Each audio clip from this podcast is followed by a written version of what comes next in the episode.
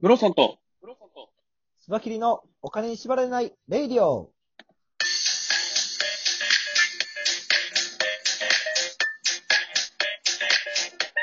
この番組は実業家で経営コンサルタントのムロさんと、スバキリ趣味団長のスバキリがお送りするお金と経済のことについて話す番組です。お願いします。お願いします。あの、ゲストさんを呼び出してから、はいはいはい。結構あれですね、あの、ゲストさんからの参加したいっていう問い合わせをはい結構いただいてまして、あ、ほんまですか？うん嬉しいな下手したら週2、3人ぐらいはゲストさんになるんじゃないかなっていう勢いですね。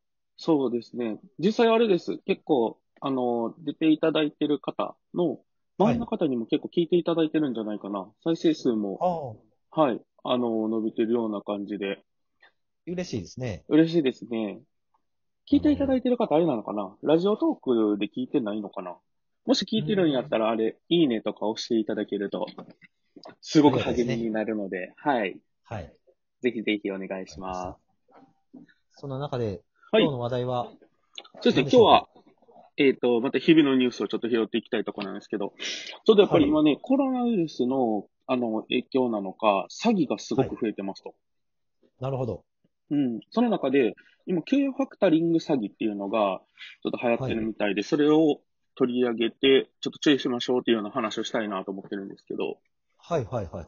給与ファクタリングとは、何でしょう？あのね、イメージは、給与の前借りみたいなことをイメージしての給与ファクタリングっていう名前の付けられ方を。してるんだと思うんですけれども、なるほど。よくあるやつですね。何分で振り込みとかうんうん入ってるうん。広告ですよね。そうですね。一時期あの、メルカリとかでちょっと問題になった、あの、い1万円札の画像を1万2500円で売りますとか、ああ、なるほど。それも似たような手口になってくるのかなと思いますね。確か今こう、ちょっと話題になってるのは、画像を、えっ、と、販売しますと。はい、ではい。その販売するもののコメントというか、まあ、あの、感想を SNS で上げてください。広告費として、そのお金、えっ、と、2万円のお金を支払いますと。いうような形なんですが、えっ、と、1ヶ月後に3万5千円分、えっ、と、画像の請料金として請求されますよと。その差額の1万5千円分多く払わなあかんっていうような形の。なるほど。だから、今すぐ2万円欲しい人には、そういう感じで、3万5千円払うのは来月やから、1ヶ月間猶予があると。そういう感じです、ね。でもこれ、1ヶ月で2万円を借りて3万5千円返さないといけないわけじゃないですか。そう。お金の動きとしては、その借りて返すっていうのと一緒なんですよね。それ、ものすごい金利ですよね。すごいですよね。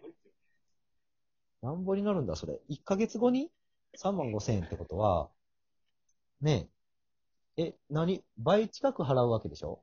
そうですよね。100 175%。170 1ヶ月175%でしょ？ってことは、1000%超えですよね、多分。年利。年利1000%って。恐ろしい、恐ろしい。恐ろしいですね。はい。すげえな。まあまあ、でもそれが、うん借金じゃないっていう歌い文句で、うんうん、ね、誰にでも簡単に借りれるっていう歌い文句でやってるんですよね、給与ファクタリングは。そういうことなんですよね。結局、そこに宣伝広告費ですよとか、画像を買う購入代ですよっていう、ちょっと違う名前をつけることによって、借金っていう言葉をつかないので、やっぱ安心感を持たせるみたいな形になってるんですよね。これでも、記事、えーヤフーニュースの記事を見てるんですけど、うん。まあ、風景写真を後払いで購入して、1ヶ月後に3万5千円、その風景画像代として払ってくると。うん。で、感想を SNS に投稿すれば2万円くれるってことなんで、その30代の男性は SNS で投稿して2万円もらったらしいんですよ。うんうんうん。で、ところが、えー、期日を過ぎても払えなかったら、あのー連日取り立てめいた電話が鳴ってきて、職場までにも、までにも電話されたと。うんうんうんうん。まあ言ったら闇金ですよね、これ。完全に闇金ですよね。うんうんうん。実際あれみたいですよ。あの、今回、あの、コロナの影響で、こう、自粛とかではい人が外に出なくなったじゃないですか。はい、はい、はい。で、その流れの中で、その、インターネット上でできる詐欺っていうのが、やっぱりすごく増えたっていうのはあるみたいですね。なるほど。うん。まもちろんあそういうこ、と考える人がいるんでしょうね。そう、やっぱりこう、そのコロナの影響で、まあ、経済的に苦しい人ももちろん増えてるような状況で、で、インターネットを使う機会も外に出ない分増えたりとか、うん、そこに慣れてない人がやっぱりたくさんいる状況っていうところもやっぱり関係してるんだとは思うんですけど、なるほど。でも、うんコロナで外に出なくなって、生活費めっちゃ下がってるんですけど、みんなはそうじゃないのかな？交通費とかめっちゃ下がってないですか、交通費めちゃくちゃ下がりましたね。はい。外に外食で飲み会とかが少なくなったから、やっぱそっちも下がってるんですよね。うんうんうんうんうん。みんな何にお金を使ってるのかな？まあ、なので、あれじゃないですか。そうは言っても、あの、仕事があるじゃないですか。はいはい。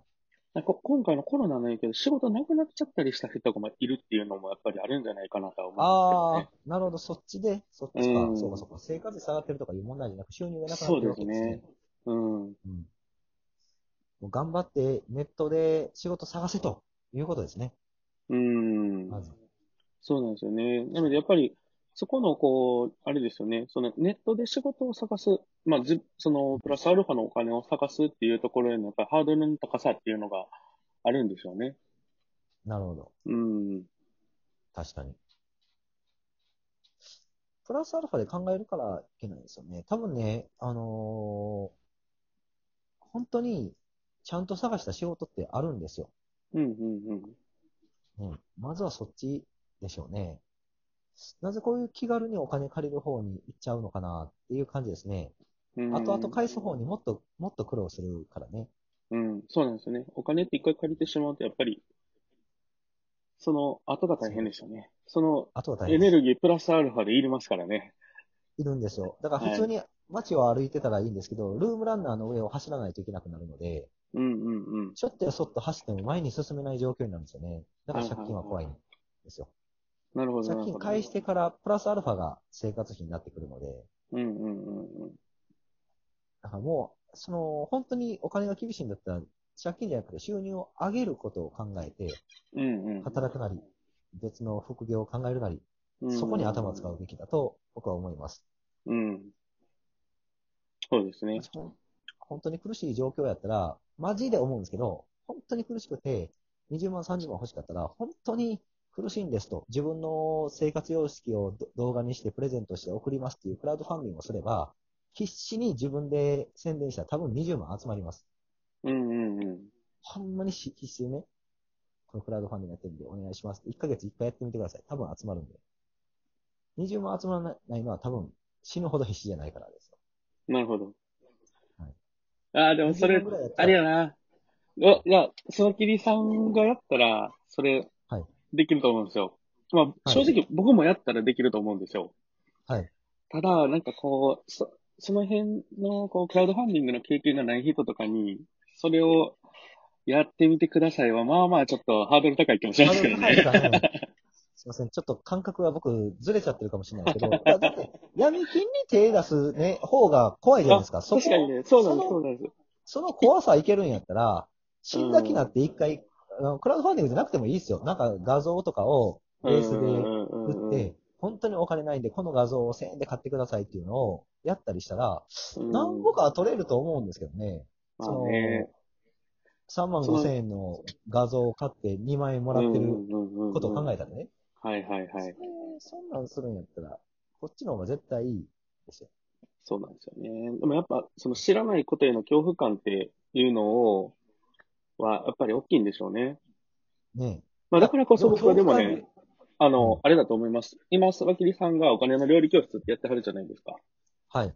その、やっぱり日本って、こう、お金の勉強ってなかなかできる、きこう、教育環境じゃないと思うんですよ。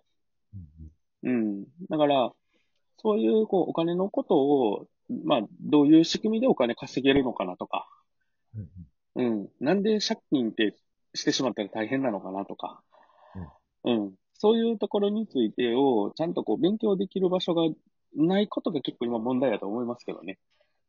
そこのところはやっぱりちょっとこう、少しずつでも改善していけるような形にね、うん持っていかないといけなくて。そうですね。その一つの助けにこのお金の縛られないラレジオ、ラジオがなったらいいですね。そうですね。ちょっとここでね、はいこういう話も含めて、こう発信させていただく中で、ですね。今後多うん分いろんなチャレンジする人も出てくるでしょうし、ねうんそのリスナーさんに似たようなお仕事されてる方とかも出てくると思うんですよ。うんうんうん。こういうやり方があるよと、こんなことしてるよっていうチャレンジする人が集まってきたら、そうなんですよね。前向きになれると思うので。僕らもこんな話してますけども、ただのど素人ですからね。そうですね。はい。お金にはちょっと仕事の関係で、多少悟りというか、知ってるところはありますが、っていうところのレベルなんで。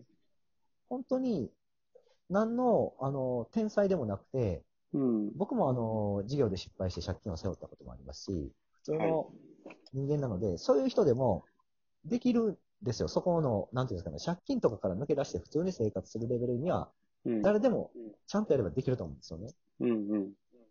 ね、あのー不労所得で生きていくとかそういうわけじゃなくて、はいはいちゃ。んと仕事を回して、ちゃんとやっていくっていうのは、そんなに難しい話じゃないと思うので、うん。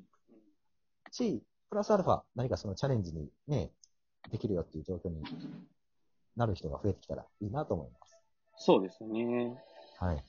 まあでも、その本当に僕らが発信させていただいている情報の中に、多分その夢を、夢夢というか、そこのチャレンジを実現させるための鍵になるような話って結構いっぱい出てくると思うので、はい。うん、ちょっとでも参考になったらいいですよね、そういう話が。そうですね。はい。はい。まあ、借金するときは本当によく考えてからやってください。そういうとこですね。ここ最近はちょっと巧妙になってきてるので、その詐欺もね、うんそうですね。はい、ちょっと気をつけていきましょうというところです。はい。はい。またでは、よろしくお願いします。はい。よろしくお願いします。